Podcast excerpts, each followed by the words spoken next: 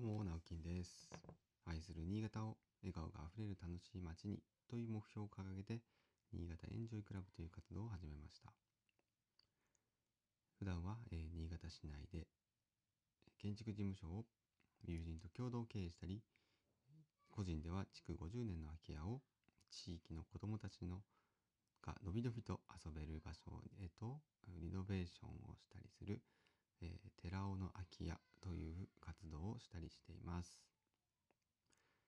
えーそんな寺尾の空き家がですね、えーテレビで放送されます。テレビ新潟さんから、えー取材を受けまして、え放送日が、え6月の10日木曜日ですね。今週の木曜日の夕方です。え夕方ワイド新潟一番という番組の中で、え時間はですね、まあ、15時48分でしたかね。15時、3時48分から、えー4時50分の間の番組の中で、えーガタトピというコーナーの中で、えー6分から7分ほど特集をしていただけるそうです。えーどんな内容になるか私も楽しみなんですけども、もしですね、リアルタイムで見れる方がいたら、えーご覧になってください。えーあとは、えーあれですね、の、録画機能がある。レコーダーなどをお持ちであれば、そちらぜひ、まあ、録画するまでもないかもしれないんですけど、はい、録画して見てみてください。どうぞよろしくお願いします。はい、えーと、他にもですね、まだちょっとお返事してないんですけども、まあ、寺尾の空き家の件でしあの取材をさせてくださいということで、えーと、建築系のね、えーちょっと、まあ、名のある雑誌社というか会社さんからも今来ておりまして、まあ、今日お返事はね、あの、もちろん喜んで、えーお受けしますというふうな方向でお返事をしようと思うんですけども、もう本当にありがたいですね。あの、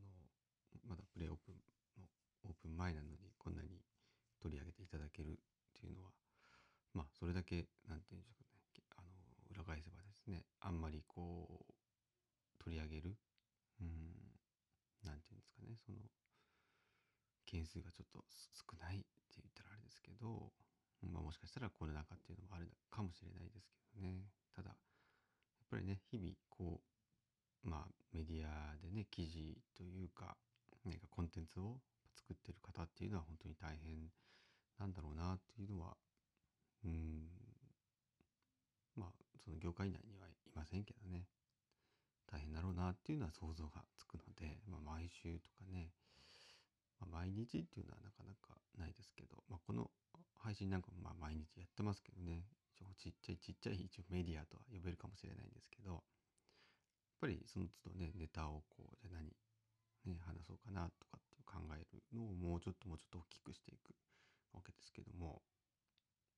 YouTuber の方とかもね、ま毎回毎回ネタを考えて撮影して編集してっていうのは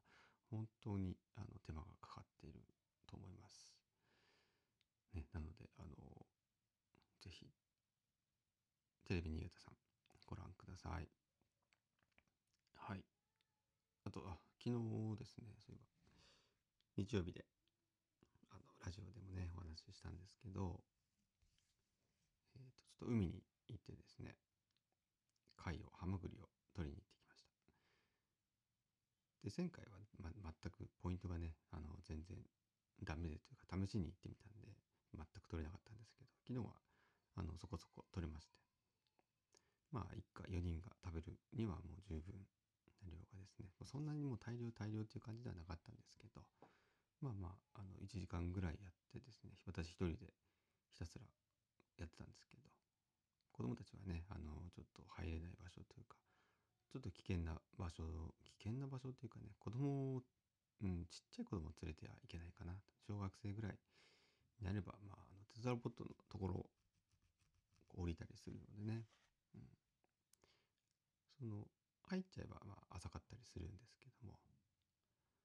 こ行くな、行くまでは少し危険な場所だったりするので、昨日私一人と、あと、まあ、お兄さんもね、あの、後で合流したので、一緒に二人で、まあ、撮ってたんですけども、なんかね、あの、他にもいっぱいいたんですよ、やっぱり。うん。もう私なんかはもう後発組というかね最近教えてもらって行ってるんですけどまあ昔からねそこで取れてるのかもしれないですねまあ家族連れで1組2組3組ぐらい来てましたかねその後も来てましたからまあなんかねいいなと思ってましたただねその1組っとその序連って言ってあれなんですか？クワみたいなその貝をね、まあ、取りやすい道具があるんですけど、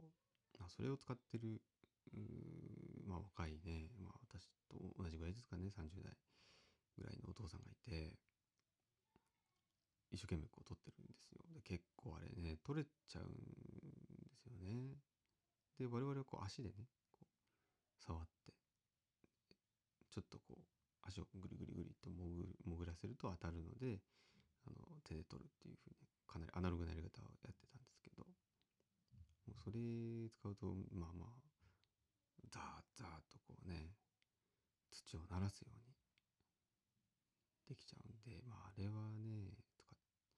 なんていうんですかね。もともとね取っちゃダメだよって一応こういう組合の方の看板なんかがあったりする場所でねそういう場所でそういう道具を使うっていうのはねあんまりよろしくないんじゃないかなと話をしながら撮ってたわけですけども。ねみんなが楽しめるようにね人一人が誰かが一人がねこう取りすぎちゃったらまあみんな取れないわけじゃないですか。その辺はねなんかこうマナーというか、うん、自分たちさえ良ければいいっていうなんていうかそんな考え方がのもとにねそういう行動をしてるような気がして。あれはいけないよなと本当に思いました。えー、っと今日はですねちょっとナバイトの話しようかと思ったんですけどなんか 海のお話で 終わっちゃいそうなんでこのまま行こうかな。うん。まあそれそれも関連してねなんかまあ新潟じゃないんですけど、まあ、これは種子島のお話なんですけど種子島ってねあの私の妻のお母さんの出身地でで今はもうそっちの方に実は地元に帰ってあの暮らしてるんですねお母さんは。で去年は行けてないですけどその前の年、まあ、2年3年ぐらいは夏場にみんなで10日間ぐらい、まあ、泊まりに行ってですねすごく海を楽しむんですけどで話を聞くとまあすごいその島ですから海に囲まれてね海産物たくさんあるんですけどもう昔からねやっぱ取りすぎてしまって すごく少なくなっちゃったというかまあなくなってしまったというか、うん、取りすぎて取りすぎることによってやっぱ生態系が崩してしまって今取れなくなってしまった。昔いくらでも取れたのにみたいな、まあ、貝だったりとかあと他のね生き物だったりとか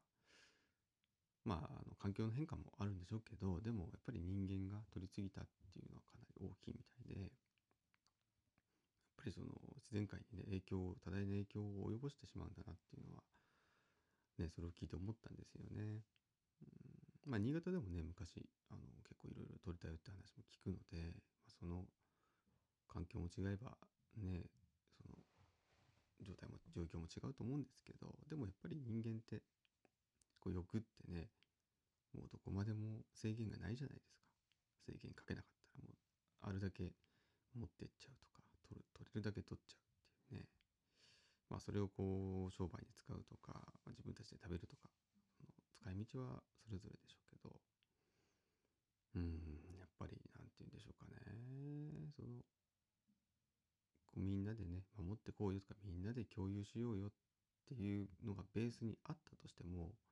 まあ、誰かがそうやってねこういい道具を使ってこれのとこっちの方がいっぱい取れるんだとかって使い始めたらそれみんなそれやりますからね。で結果的にあの誰も取れなくなるっていうなんかそこに行き着くような気がしてその発想って本当に私は嫌だなと思うんですよね。自分ごとしか考えて自分たちしか考えてない。うん、まあ、別にそれね、て言ったらいいかな。ちょっと言葉にするの難しいんですけど、昨日はちょっとそんな風に感じました。はい。ということで、えー、今日一日、えー、あなたにとって笑顔があふれる一日ありますように。それではまた、バイバイ。